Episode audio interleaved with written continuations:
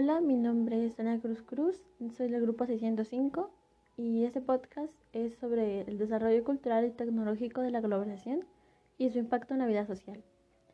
Em, intentaré, ya que es un tema un poco amplio, intentaré abarcarlo en puntos más sobre lo que nos afecta en esto, bueno, cómo tiene un impacto en nuestra vida hoy durante la pandemia. Para empezar diré eh, una definición, después diré otra, porque de hecho eh, la globalización no tiene un, una definición por sí misma, sino que puede interpretarse de, a distintas maneras y puede adaptarse a distintas situaciones. Primero, eh, la globalización es un proceso de integración que tiende a crear un solo mercado mundial en el que se comercian productos semejantes, producidos por empresas cuyo origen es difícil de determinar, ya que sus operaciones se distribuyen en varios países.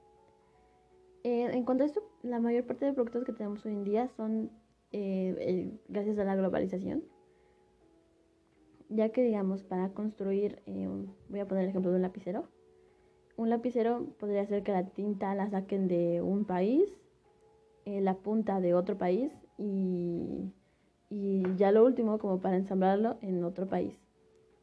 Y al final de cuentas no se, se, no se termina sabiendo de dónde viene este, esta pluma, por decirlo así. Eh, la mayor parte de productos vienen, provienen así. Muchos, por ejemplo, eh, hacen las hojas, otros hacen la pasta y así. Em, la, gran mayoría no, em, cuando hablamos de globalización en sí, mm, más que papelera es algo más hacia mm, en masa. ¿A qué me refiero con masa o así? A productos textiles en específico, ya que necesitan un poco más de cuidado, se podría decir en donde eh, se necesita como mano de obra tal cual para poder hacer algunas cuestiones. Voy a decir la segunda. Voy a decir la segunda definición.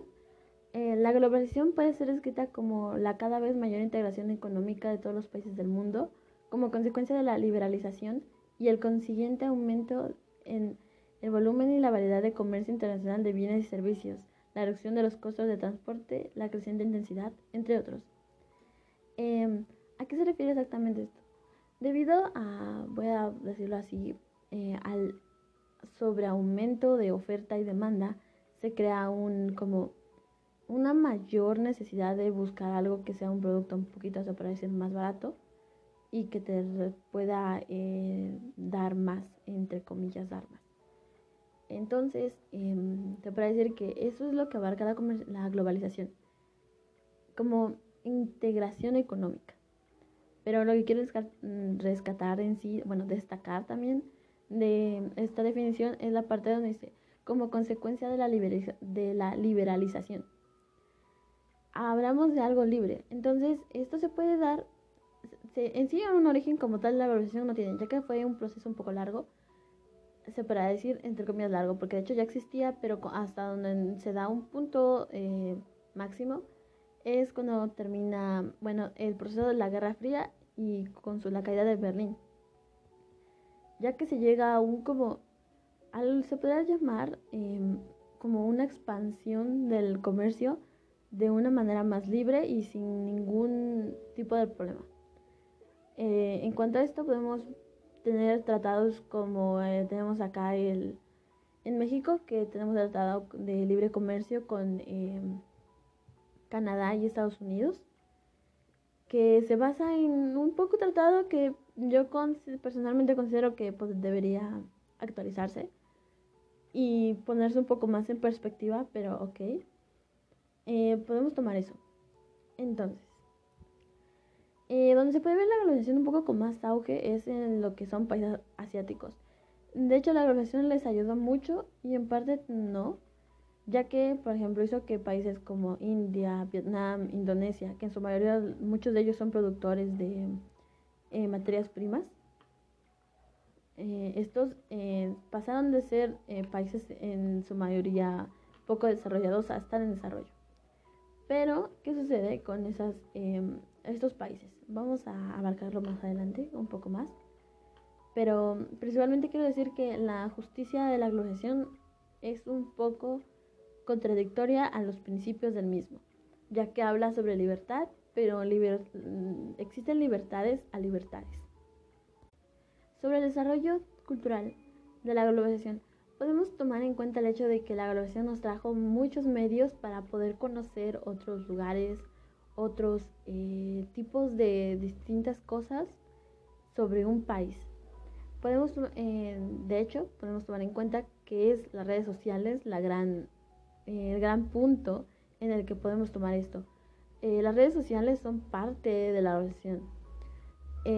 y con esto podemos tomar en cuenta el hecho de que hoy en día podemos capturar cultura, obtener cultura, tener cultura y también fusionar cultura. Creo que la palabra fusionar es un poco tal vez eh, suave para lo que realmente sucede. Debido a la globalización eh, se vive un proceso de migración un poco extenuante, se podrá decir. Y eso lo que causa es una mayor eh, cultura en cuanto a variedad. Entonces, al final de cuentas, en cuanto a desarrollo cultural, tenemos ya que es una fusión. En algunas situaciones. Por ejemplo, voy a poner el caso de en cuanto a México. Creo que México eh, tiene una cultura que se puede decir que está en desarrollo, se podrá decir. En cuanto a desarrollo me refiero a, a algo consistente, como decir que podemos vender la cultura. Y no me refiero a vender la cultura como algo que se la vendamos y no la podemos tener regreso, sino a de ella producir más, mm, ya que mm, gran parte de, prendas mexicanas y de hecho muchas de ellas oaxaqueñas igual, em, no solo se quedan en aquí, sino que viajan a todo el mundo. Llegan a todas partes del país y se convierte en algo un poco globalizado en cuanto a eso. Pero aquí viene la otra parte, la versión y la, la que me digo que podemos adaptarnos. Es el hecho de que aquí en, aquí en México podemos hacer tales cosas y en otro país otra empresa puede distribuirlas. ¿A qué me refiero con esto? A que, por ejemplo, aquí en México podemos comprar el algodón de otro país, de hecho, y nosotros aquí trabajamos el algodón, se podrá decir, y después de que se trabaja el algodón, alguien más en otro tipo de lugar lo puede tintar. Y eso es como el robo de identidad. Bueno, de identidad como tal no, sino de cultura, porque al final de cuentas es como una tradición, ¿ok? Entonces, para decir el otro lado de la cultura, que es venderla, como lo ha hecho, por ejemplo, voy a dar, porque tengo un poquito más de información sobre Corea del Sur, que vende su cultura eh, pop, bueno, musical.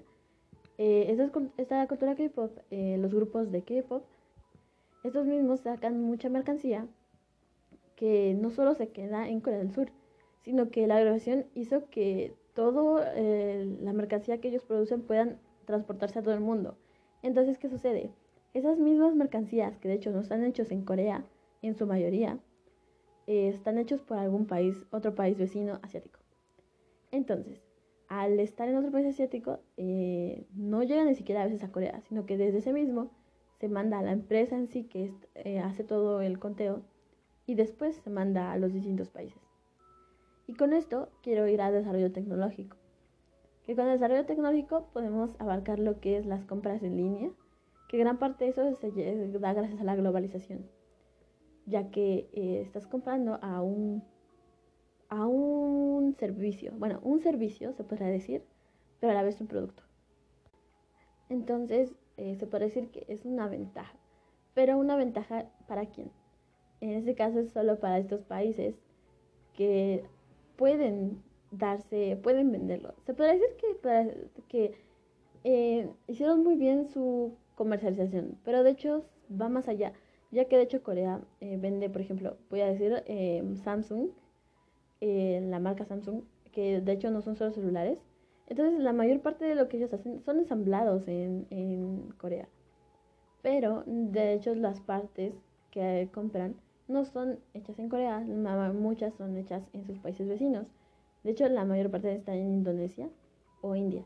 De hecho, India es un gran productor de esto. Y de hecho, eh, la mayoría de la gente que vive ahí es, este, trabaja en ello. Y es por eso que, bueno, voy a adelantarlo al impacto que vivimos en nuestra vida diaria. Eh, es por eso que ahorita que la India está sufriendo tanto, se podría decir que podría haber un desabasto de vacunas, ya que ellos eh, si no me recuerdo, tienen a, son dos productores de dos vacunas. Entonces, ¿qué pasa? Eso es lo que hace que, de hecho, esa es la principal desventaja de la globalización.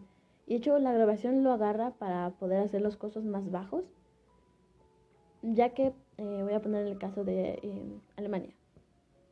Alemania para hacer sus autos y todo eso, le, se gastaría más si lo hacen en el propio país, pagándole a la gente de su propio país, a que lo haga con un país externo, donde esos países en su mayoría eh, tienen precios muy bajos sobre trabajo, sobre horas, sobre salario y ni siquiera tienen prestaciones.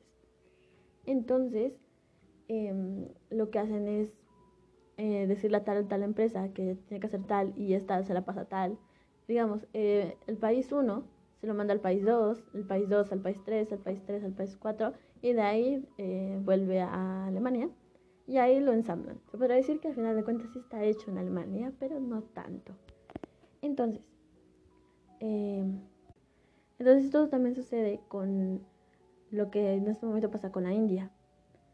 ¿Por qué? Porque de hecho eh, la India, como es una productora de la base de lo que son estas vacunas, no pueden exportarse más o, los, o lo están ocupando para lo mismo. Y de hecho ese es el problema que se vivió, que es el hecho de que la misma India, a pesar de que produce gran parte de vacunas, no las utiliza para ellos, para este mismo país, ya que no cuenta con la suficiente, o sea, digamos, ellos no son sus propios dueños sino alguien más.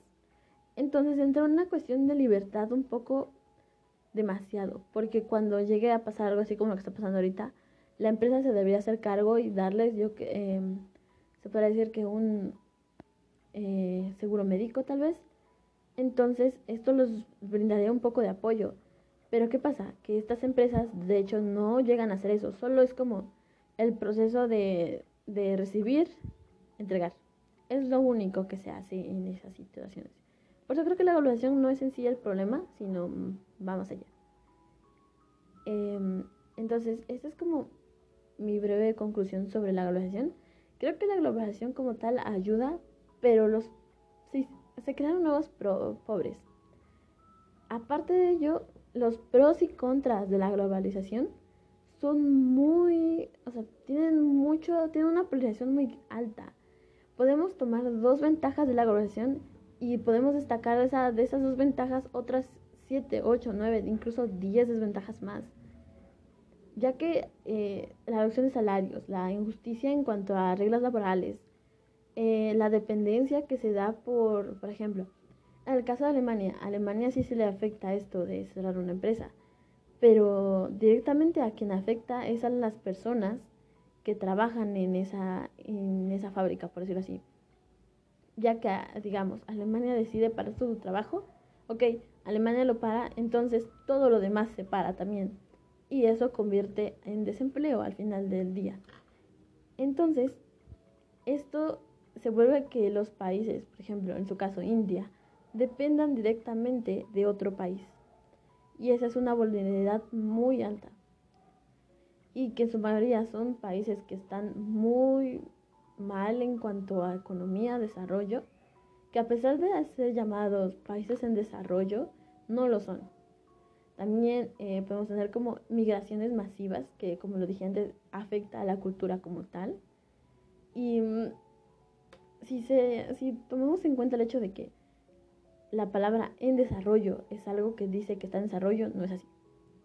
No lo tomemos así.